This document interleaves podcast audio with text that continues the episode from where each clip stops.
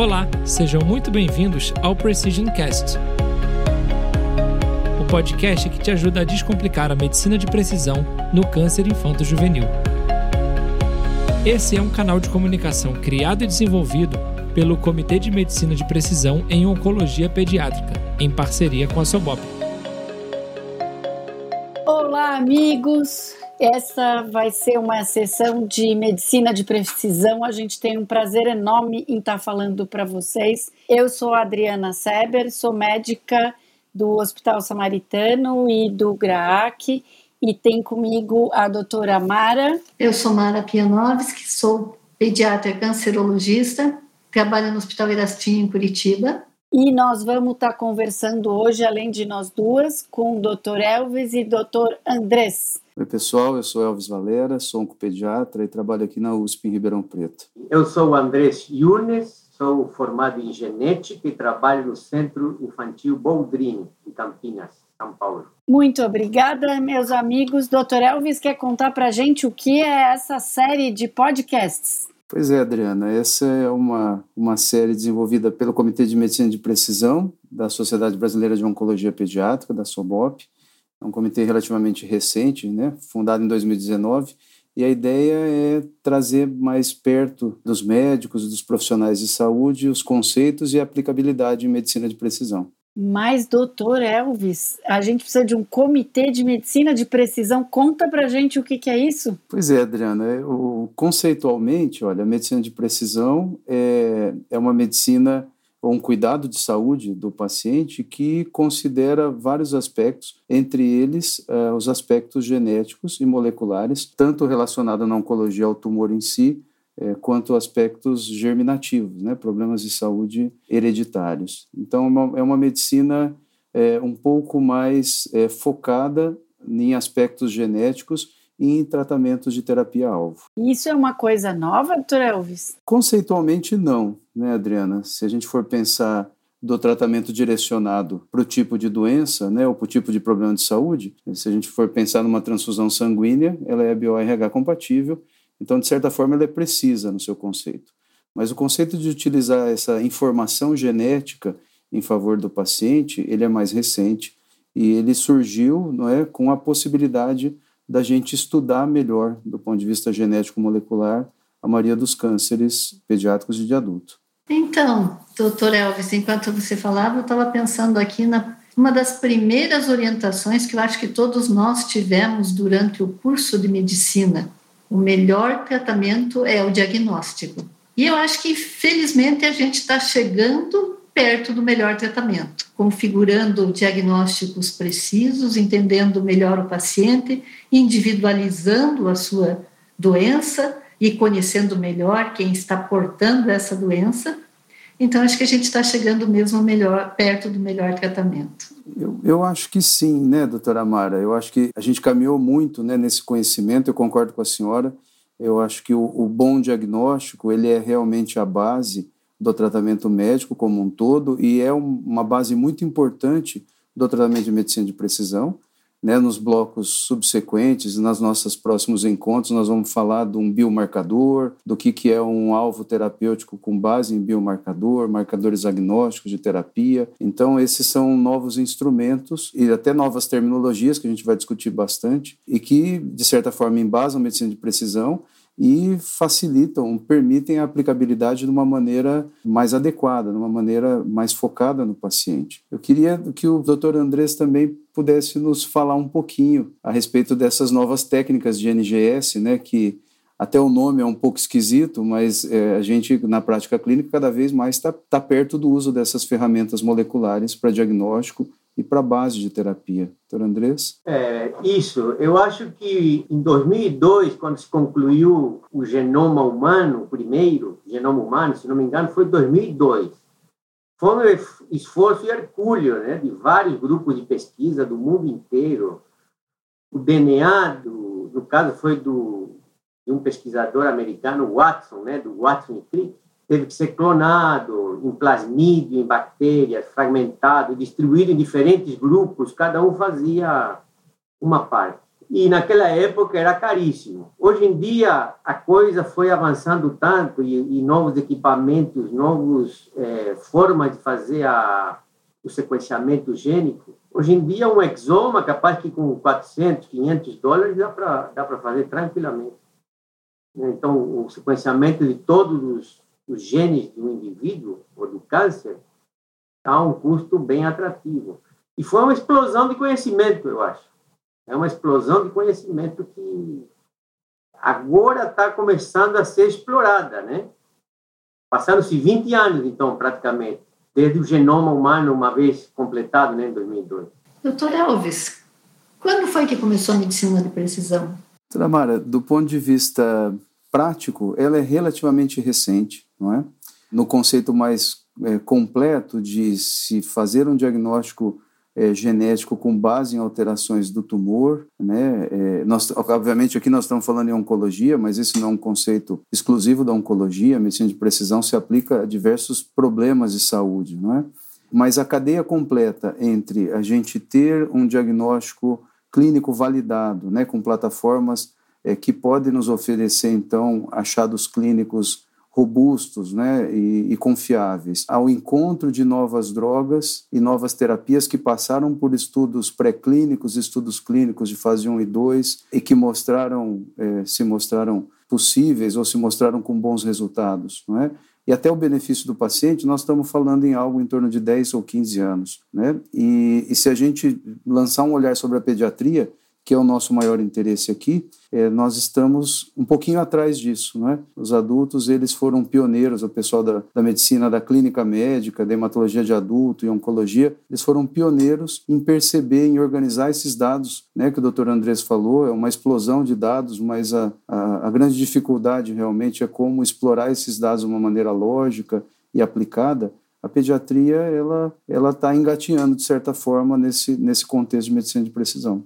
Doutor Andrés, explica para gente o que, que é esse Next Generation Sequencing, esse NGS? Isso, antigamente o sequenciamento era feito em capilar, né? o fragmento, o DNA era lido, várias moléculas ao mesmo tempo, então a gente tinha a média, como que eu posso explicar? É difícil explicar, mas é, se você tinha um plasmídio, obviamente não era uma única molécula, mas milhares de moléculas, eram sequenciadas e lidas todas ao mesmo tempo. Então, se 10% daqueles plasmídios tivessem uma mutação, eles iam ficar, ia ficar escondido. O Next Generation, é o que, que é feito? O DNA é fragmentado e depois ele é, de alguma maneira, aderido, como se fosse fios de cabelo, a uma plaquinha de vidro, que é chamada de flow cell. E a síntese, o sequenciamento é feito em cada um dos cabelos, independentemente. E filmado desde cima, consegue ir vendo como é que é a sequência de cada fio de cabelo, chamando cada molécula de DNA de fio de cabelo, né? É uma coisa que permite ver milhões de fios de cabelo ao mesmo tempo. E como que coloca isso em ordem de novo depois? Aí depois é um, um trabalho de bioinformática, né? Aí é, é, são vários softwares que foram já desenvolvidos e aperfeiçoados que permite olhar essas pequenas sequências de 100, 150 nucleotídeos e verificar a qual gene correspondem, né? se está perfeito ou se tem mutações. Doutor Andrés, doutor Elvis, isso é muito mágico. Isso é ficção científica ou a gente pode usar isso para tratar as nossas crianças? Então, né, Adriana, conceitualmente realmente é, é mágico, né? E o processo todo é um processo muito mágico de você como o doutor Andrés explicou, desfazer um genoma por completo, sinalizar esse genoma para poder ser amplificado ou lido de um, diversas formas e remontado, né? E, e depois é, ainda comparado com uma sequência genômica de base e a partir daí filtrado e depois trazido coisas é, diferentes, vamos falar, que surgiram do genoma de base na forma de um relatório. Então, assim, eu acho que a gente, né, Adriana, é bem mais confortável no nosso dia a dia, porque nós recebemos um relatório pronto. Mas o que a gente precisa entender, e esses capítulos próximos vão falar muito disso, é como são realmente esses testes, porque é, se a gente não entender conceitualmente, a gente não sabe o que faz com o relatório. E isso é uma coisa muito importante, porque esse relatório tem que ser transformado em terapia ou não. não é? Então, essa dificuldade de interpretar e aplicar é um aprendizado, né? Mas é real, né? O que eu quero te dizer e para todo mundo é que é real, é aplicável e é um conhecimento que veio se somar dentro da, da medicina. Você, Elvis, consideraria que o, o cromossomo Filadélfia teria sido um dos primeiros alvos da medicina de precisão? Isso é bem interessante, né, Andrés? Porque, veja, a gente, a gente cai no conceito do que é um achado genético e qual que é o potencial dele como um biomarcador, não é? Então, o biomarcador, conceitualmente, são essas alterações genéticas específicas, né? a translocação específica do cromossomo Filadélfia foi a primeira translocação em humanos, não é relacionado a câncer, né? Das leucemias, a LMC e as LLAs também, mais raramente.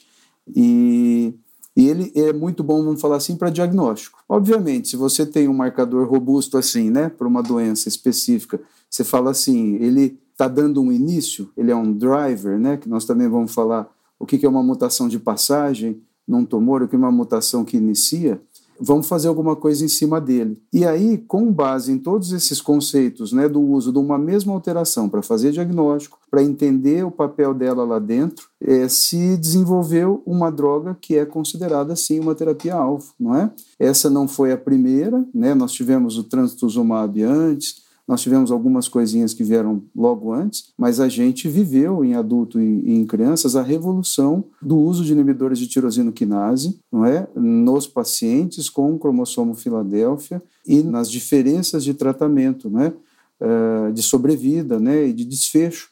Tanto é que os estudos originais eles foram fechados no interim, não porque estavam ruins, porque estavam bem melhores do que o tratamento padrão, não é, de uma LMC. Então, é, é interessante essa sua colocação, que é a cadeia da medicina de precisão, desde se encontrar um alvo e um biomarcador, e o que a gente gosta sempre é que ele tenha um biomarcador esse papel completo, de fazer diagnóstico, de falar de prognóstico e de ser um alvo de terapia. Nós vamos falar bastante que às vezes isso não acontece. Às vezes ele só tem alguma função lá de prognóstico, mas infelizmente ele não é acionável, que é um outro termo que nós vamos falar bastante aqui.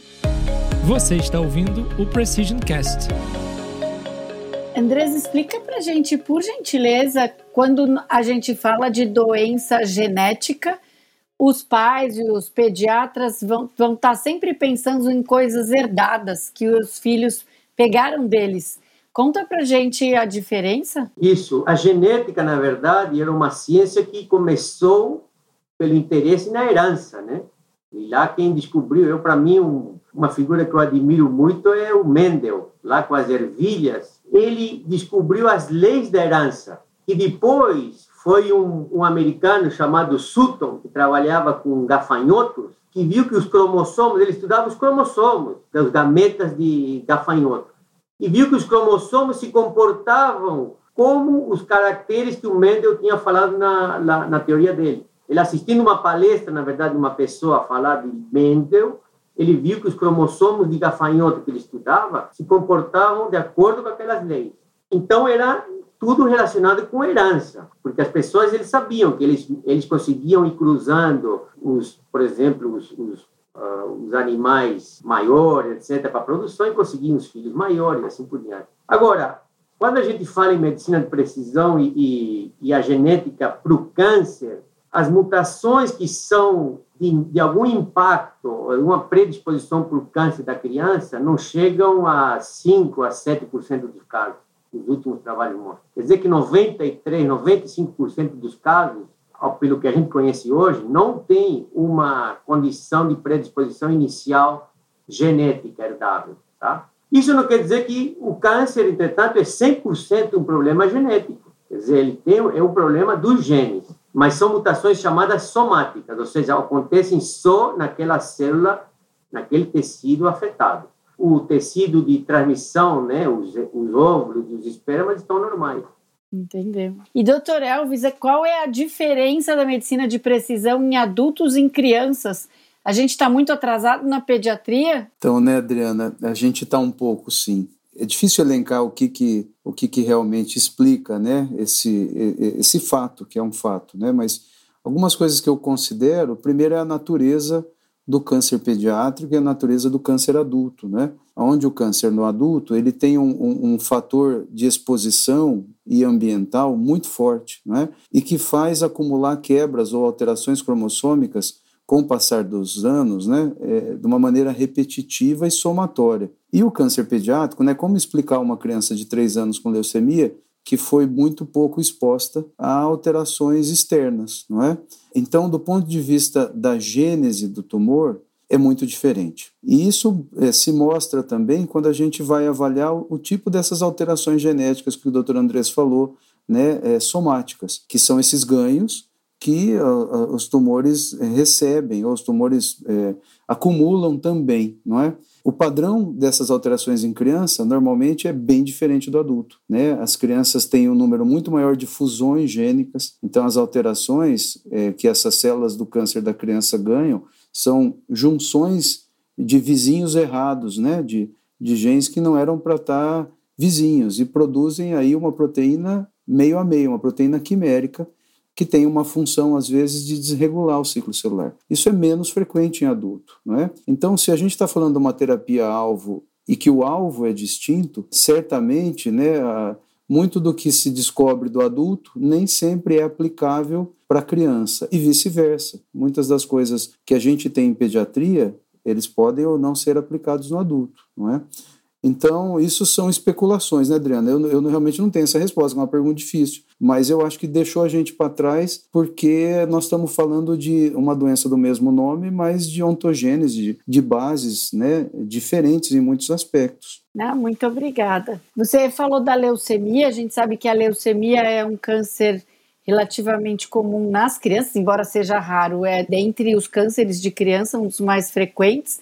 Mas quando a gente está discutindo medicina de precisão, tem uns tumores bem diferentes, né? Que tem alvos aplicáveis. Quer falar um pouquinho para a gente, por favor? Pois é, né? Nós estamos descobrindo, veja, nós estamos falando de doenças raras em oncologia pediátrica, mas também temos que colocar num contexto assim de não tão raro, né? Porque doenças pediátricas, no geral, elas são raras, né? Então, uh, e a gente tem subgrupos, né? Que trazem muita raridade. Então, tipos histológicos assim muito específicos. Então, o que se viu nesse estudo molecular repetitivo de muitas dessas doenças pediátricas é que muitas delas compartilhavam uma identidade genética única, né? Então, isso que nós estamos falando de medicina de precisão, ela não é ao acaso, né? São alterações genéticas que muito frequentemente são recapituladas, aparecem naquela leucemia dessa criança aqui, daquele tipo, daquela lá, né? E alguns tipos de tumores, a gente encontrou algumas dessas alterações que são muito frequentes e que são acionáveis, né, que podem se traduzir em medicamentos de uso liberado em pediatria, né, já aprovado em pediatria,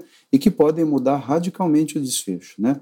Então a gente tem muita coisa em pediatria, não muita, mas é, muito para se descobrir, mas muita coisa já de uso prático, né? Os, por exemplo, as drogas inibidores de fusões de um gene que chama N-TRAC. Então, esses genes fundidos com outros genes, eh, estão presentes num grupo muito grande aí de histologias diferentes, mas estão presentes de uma maneira muito rara, que nós vamos discutir, mas quando é aquele tipo de tumor, né, alguns tipos que a Adriana falou aí, né, de sarcomas diferentes, de tumores que a gente chama de partes moles, né, do músculo, e existem drogas para tratar aquilo, né? Para tumores cerebrais, a gente tem alterações específicas de vias, que nós vamos discutir, vias BRAF, que também tem drogas específicas para tratar. Então, eu acho que cada vez mais, quando a gente começa a entender é, os tumores pediátricos, apesar de raro, se agrupando do ponto de vista de um perfil genético muito parecido, e alguns desses marcadores genéticos têm se transformado em terapia-alvo, isso pode certamente ampliar o raio de ação, né, a aplicabilidade da medicina de precisão. Muito obrigada. Doutora Mara, a senhora, junto com o doutor Elvis, são a liderança do nosso Comitê de Medicina de Precisão da SOBOP, e a senhora é uma maravilhosa professora. Conta pra gente, doutora Mara, se a senhora acha que a gente tem que estar tá ensinando isso para os meninos, se o oncopediatra que se forma hoje tem que estar tá ouvindo de medicina de precisão? Adriana, se eu estou tentando aprender,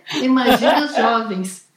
Porque o que a gente verifica, né? A tecnologia da informação é uma maravilha. Nós não tínhamos estudos em criança. Europa, os Estados Unidos começaram a fazer é, esses estudos em 2015, 2016, de compreender como é que são os tumores pediátricos. São cinco, seis anos. Daqui a pouquinho a gente está andando para e passo junto. É só a gente se organizar, a gente se entender, é, saber usar as nossas riquezas. Porque quando você disse assim, é uma maravilha, realmente a gente se empolga. E de repente vem aquela pontinha de angústia, mas quando que nós vamos ter acesso a isso? Eu acho que a gente já tem acesso. Depende da força de investimento de cada um de nós. É fácil, cai na mão? Não cai. Mas a gente tem que batalhar, tem que ir atrás, tem que olhar para aquela criança que está evoluindo de forma que a gente não esperava, evoluindo negativamente. Essa criança merece um foco, uma atenção e que a gente batalhe por ela. Sempre, né, doutora Mara? Sempre. Doutor Andrés, explica para gente, por favor, como que a gente tem que ensinar medicina de precisão para alguém que saiu da escola de medicina. Isso está tão longe da gente. Como chegar esse conhecimento para esses moços novos? Olha, é como a Mara falou, a gente está aprendendo, né? E é mais difícil ensinar quando a gente ainda está para aprender, mas eu acho que é importante se eles pudessem fazer estágio em laboratório para entender a coisa na prática, ver as, porque às vezes o método se mal aplicado pode dar um resultado que não é muito confiável, né? E mais ou menos também como mergulhar nesse universo que são 21 mil genes hoje o genoma conhecido, mais de mil associados a câncer. Tem que ler muito, né? Tem que se discutir. Eu acho que, como diz, como se diz no popular, as abóboras se acomodam no andar da carruagem, né? Vai ter que ser assim. É isso mesmo. Boa. Doutor Elvis, conta pra gente como você acha, o senhor acha que é o papel da SOBOP, nossa grande Sociedade Brasileira de Oncologia Pediátrica, nesse novo capítulo da medicina de precisão para as nossas crianças. Pois é, né, Adriana? Eu acho que, eu acho não é realmente fundamental, não é? Primeiro por ser a, a, a nossa entidade representativa e é, uma entidade representativa como a SOBOP, ela pode dar voz, não é, a uma demanda que seja uma demanda verdadeira e, e que seja uma demanda que se crie, né, e que seja real. Então eu acho que no passar de vários desses capítulos, né, acho que a gente também vai ter a oportunidade de discutir melhor, não é? Como então gerir uma situação ou um novo recurso que é caro, não é? E, e, toda nova tecnologia ela nasce cara, não é? Mas ela tende a também se acomodar com o tempo, né? A gente pode fazer reflexão de, de várias coisas que a gente tinha há 10 anos que era realmente muito caro e hoje é muito mais possível. E eu acho que é, a hora que a gente conseguir, de certa forma, entender aonde esse recurso deve realmente ser aplicado, para que pacientes isso daí se destina, né? Que o desfecho realmente é muito diferente, ele muda, né? E aí a gente pode ter voz junto com a sociedade para dizer, olha, nós precisamos brigar sobre para isso, né, para as nossas crianças. Esse movimento já é um movimento real, não é? Nós já temos drogas de medicina de precisão que já estão liberadas é, em bula para pediatria no Brasil, não é? E que realmente fazem a diferença para o tratamento. Nós temos muito do que nós vamos falar aqui que estão em estudos clínicos fase 1 e 2, não é? E também nós vamos em algum momento discutir a hora que a gente falar assim, bom, achamos um alvo, esse alvo ele é bem aplicável, né? Nós temos os níveis de evidência, então a gente não sai da cabeça de ninguém, a gente tem os níveis para poder falar isso daqui está indicado, ou isso daqui é superior à terapia padrão, ou em que momento que vai ser, como que a gente busca também, né? Nós vamos discutir outras parcerias, uso compassivo, né? a gente fazer uso das unidades de pesquisa clínica, a gente pedir ajuda da SOBOP não é? para poder, junto às instituições representativas aí do, do governo é, federal e as outras instâncias, facilitar então a colocar isso em prática, não é? Então é um trabalho de todos, né? E é um trabalho que a Sobop representa e faz muito bem. Eu queria perguntar para a doutora Adriana, é, com a medicina de precisão, no seu trabalho específico de transplante de medula óssea,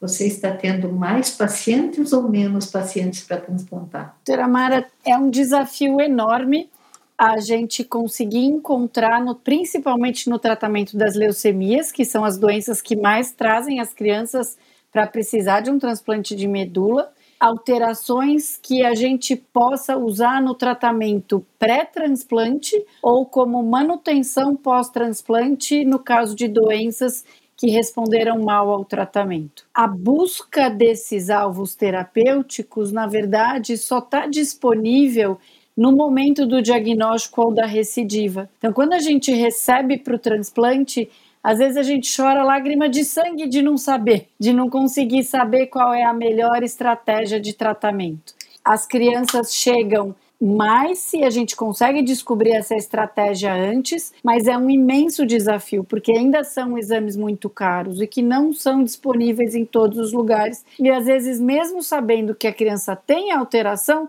também nem todos têm o acesso à medicação. Então, eu acho que em termos de país a gente tem bastante para andar, principalmente no tratamento das leucemias. E no caso da oncologia pediátrica, do neuroblastoma. O neuroblastoma é um capítulo também enorme em todas as alterações alvo que a gente sabe que já tem disponíveis para o tratamento e que a gente não consegue as medicações para as crianças. Então isso vai ser uma briga por muitos anos ainda no nosso país, mas eu acho que a Sobop tem que estar tá envolvida, todas as sociedades têm que estar tá envolvidas, porque o que a gente quer é a mesma coisa, o melhor para a criança. E em termos de comparação em crianças e adultos, hoje no Brasil, como é que é? Em adultos tem, eles têm mais acesso à medicina de precisão? Ou não? Já começou ou também está atrasado que nem criança? Em termos, comparando com o exterior. Eu acho que tem muito mais, vocês não acham? Eu acho que sim, André. É, fala, doutora Mara. Não, eu ia falar que eu acho que os adultos têm a felicidade de ter algumas facilidades. Primeiro, o número. Se a gente pega crianças com câncer, nós devemos ter aqui 9 mil por ano no Brasil, dos diferentes tipos de câncer. Adulto com câncer de pulmão, você tem 30 mil para estudar. Identificar um alvo é o primeiro passo. Conseguir o tratamento é o segundo passo. E esse é muito difícil.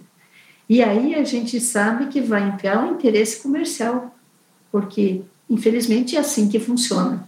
Então os adultos têm mais facilidade porque a empresa farmacêutica vai investir em estudos clínicos direcionados para os adultos. Os adultos fazem muitos, muitos tratamentos de primeira linha inseridos em estudos clínicos. Nas crianças, a gente vê que de dois anos para cá começou a haver estudos clínicos. O Brasil tem entrado um pouquinho depois, o suficiente para quando a gente está com tudo certo, regulamentado, em dois meses fecha o estudo.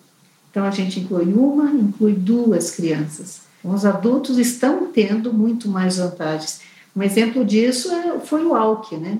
O ALK foi descoberto em neuroblastoma, mas o tratamento veio quando o ALK apareceu no pulmão, embora não sejam as mesmas mutações. Mas o adulto saiu ganhando na frente e um ou outro paciente com neuroblastoma acabou se beneficiando então do crisotinib, né? Então, são coisas assim que a gente tem que aprender com os adultos. Primeiro, a se organizar e trabalhar junto com uma empresa farmacêutica, não são nossos inimigos, são nossos parceiros. A gente tem que focar no paciente e juntos trabalhar. Nós temos que aprender a nos organizar no Brasil. Como que nós vamos encontrar a receita para medicina de precisão na oncologia pediátrica? Quem tem essa receita? Às vezes a gente pensa que lá fora todo mundo tem exame facilmente. Eu estava fazendo uma revisão recente sobre câncer de intestino e no Japão quem paga o teste é o paciente. Então, obviamente que é um conjunto e que a nossa sociedade também tem que evoluir para dar condição do nosso paciente pagar esse teste. São peças de um grande quebra-cabeça e a gente tem que começar a nossa parte até que a gente consiga fechar totalmente esse quebra-cabeças, né? Existe um movimento grande, é, pelo menos eu vi lá fora, que onde eles querem que as indústrias farmacêuticas, na hora que vão é, aprovar uma droga nova, com dados já de adultos, se procure aprovar para criança, caso aquela mutação esteja presente também em criança. Eles querem forçar a farmacêutica, o governo, né? Eles querem que o governo force as indústrias farmacêuticas a, a, a fazer o registro também para criança, porque para eles não é conveniente fazer para criança, que não vai vender muito e vai gastar, né? E nisso, né, André, só pegando um gancho, a gente foi muito beneficiado com uma lei americana, que eu se eu não me engano, foi promulgada pelo na época da gestão Barack Obama, em que as indústrias farmacêuticas também eh, se colocaram ou se dispuseram a fazer estudos clínicos pediátricos para toda droga em paralelo a estudo clínico adulto. Isso é muito recente, isso tem funcionado na prática, a gente tem visto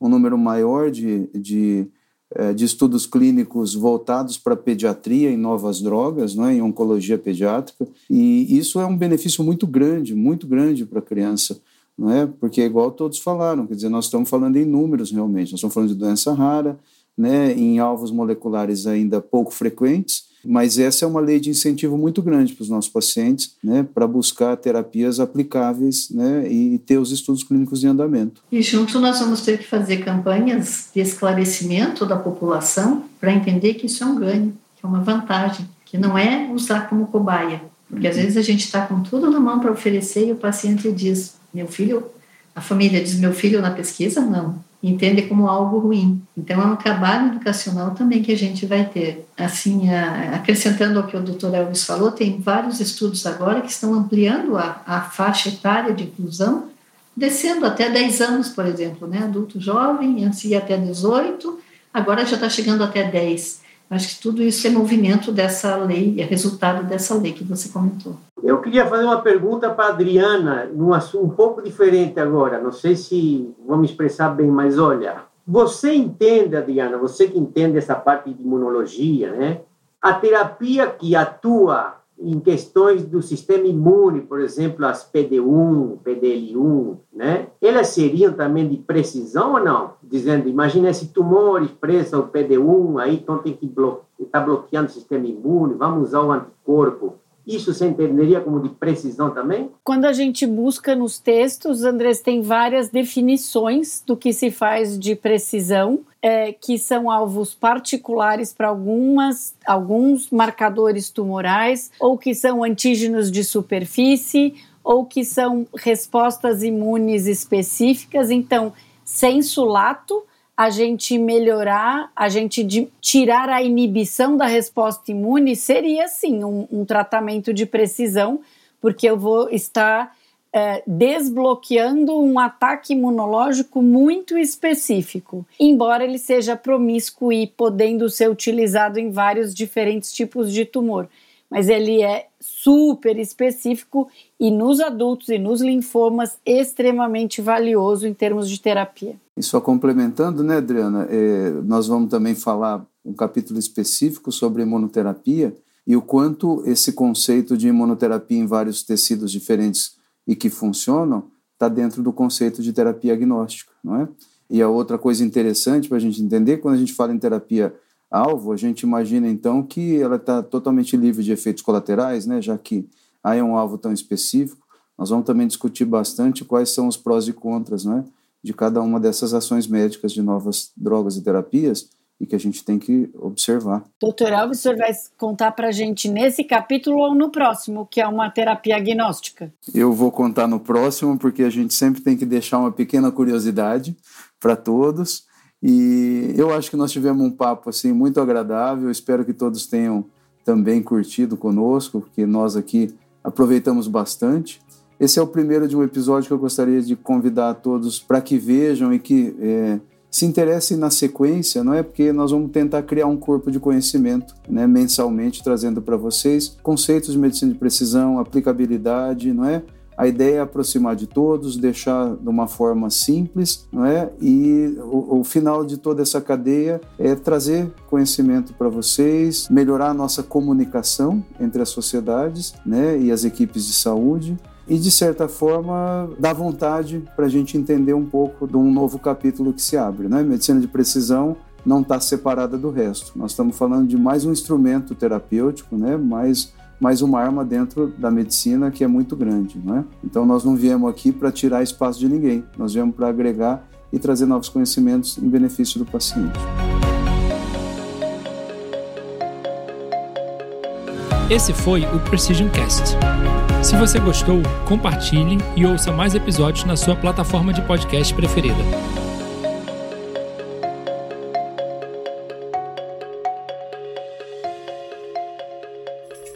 Uma produção, voz e conteúdo.